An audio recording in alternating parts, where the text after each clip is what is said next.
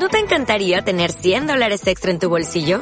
Haz que un experto bilingüe de TurboTax declare tus impuestos para el 31 de marzo y obtén 100 dólares de vuelta al instante. Porque no importa cuáles hayan sido tus logros del año pasado, TurboTax hace que cuenten. Obtén 100 dólares de vuelta y tus impuestos con 100% de precisión. Solo con Intuit TurboTax. Debes declarar para el 31 de marzo. Crédito solo aplicable al costo de la presentación federal con TurboTax Full Service. Oferta sujeta a cambios o cancelación en cualquier momento.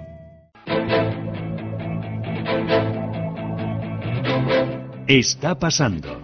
Se lo estamos contando. Esto es Capital Intereconomía.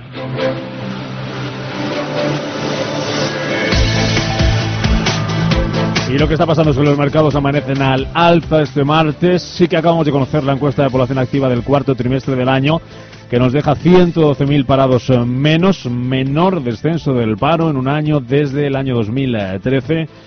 Cerró 2019 con un aumento de la ocupación de 402.300 personas, un 2,06% más respecto a 2018, supera el cierre del año los 19,9 millones de ocupados y que la tasa de paro baja del 14%, se queda en el 13,78%. Valentín Bote, director de Randstad Research. ¿Qué tal, Valentín? Buenos días. Hola, muy buenos días. ¿Qué primera lectura haces de este dato de la EPA? Mm, bueno, vamos a ver, el, cuarto trimestre específicamente mm, no ha sido un muy mal trimestre, no ha estado mal en términos tanto de creación de empleo como de descenso del paro, uh, pero es cierto que eh, cierra un conjunto de 2019 que en foto fija no ofrece malas cifras, con 402.000 ocupados más y un descenso ligero del paro, pero eh, que claramente muestra una desaceleración tanto en la creación de empleo como en la reducción del desempleo y uh, una caída de la tasa de paro de solo siete décimas que veníamos acostumbrados a, cifras superiores. Hay que tener en cuenta que en 2007, antes del inicio de la crisis, pues teníamos un millón ochocientos mil parados, ahora todavía estamos en casi en 3,2 millones y por lo tanto estamos lejos todavía de esas cifras que en su momento pues teníamos de desempleo en España. Claro, si lo miramos desde el lado positivo, la botella medio llena, podemos decir que lleva seis años seguido, cre seguidos creándose empleo en, en, España, según datos de la EPA, pero lo malo es que cada vez se crea empleo a menor ritmo. Claro, eh, vamos a ver, efectivamente el crecimiento de 402.000 eh, ocupados en un año no está nada mal pero eh, lo que sucede es lo que comentabas justo, que veníamos de estar muy mal acostumbrados, porque desde 2015 a 2018, cuatro años consecutivos, habíamos tenido crecimientos por encima del medio millón al año.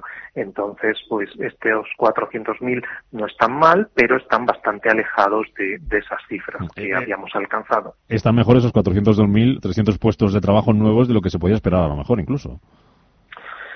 Claro, eh, al final el mercado de trabajo eh, en, España se ha desacelerado claramente en el segundo semestre, en la segunda mitad del año pues eh, ha, se ha debilitado, pero el balance del año no es malo en, conjunto, como comentábamos. Es cierto que eh, en afiliación también estamos viendo señales de debilidad y vamos a ver en estos primeros compases de 2020 pues si esa tendencia se acentúa o, o, se estabiliza. Pues estaremos pendientes de cómo van llegando esos datos de paro. La semana que viene tenemos ya el, el, el de enero, ¿no? ¿Puede ser?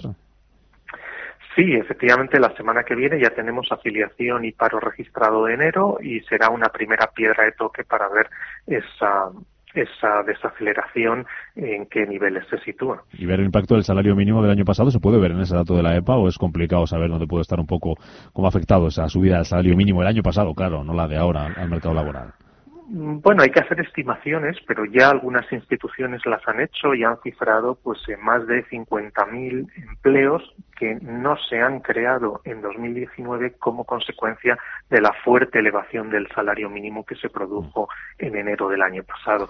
Es decir, no es tan sencillo verlo, pero eh, sí que parte de la desaceleración que hemos observado en la creación de empleo pues responde a este fenómeno que comentas. Valentín Bote, director de Randstad Research, analizando aquí en Capital Intereconomía ese dato de EPA que hemos conocido hace unos uh, minutos. Gracias, Valentín. Hasta la semana que viene. Un placer, como siempre.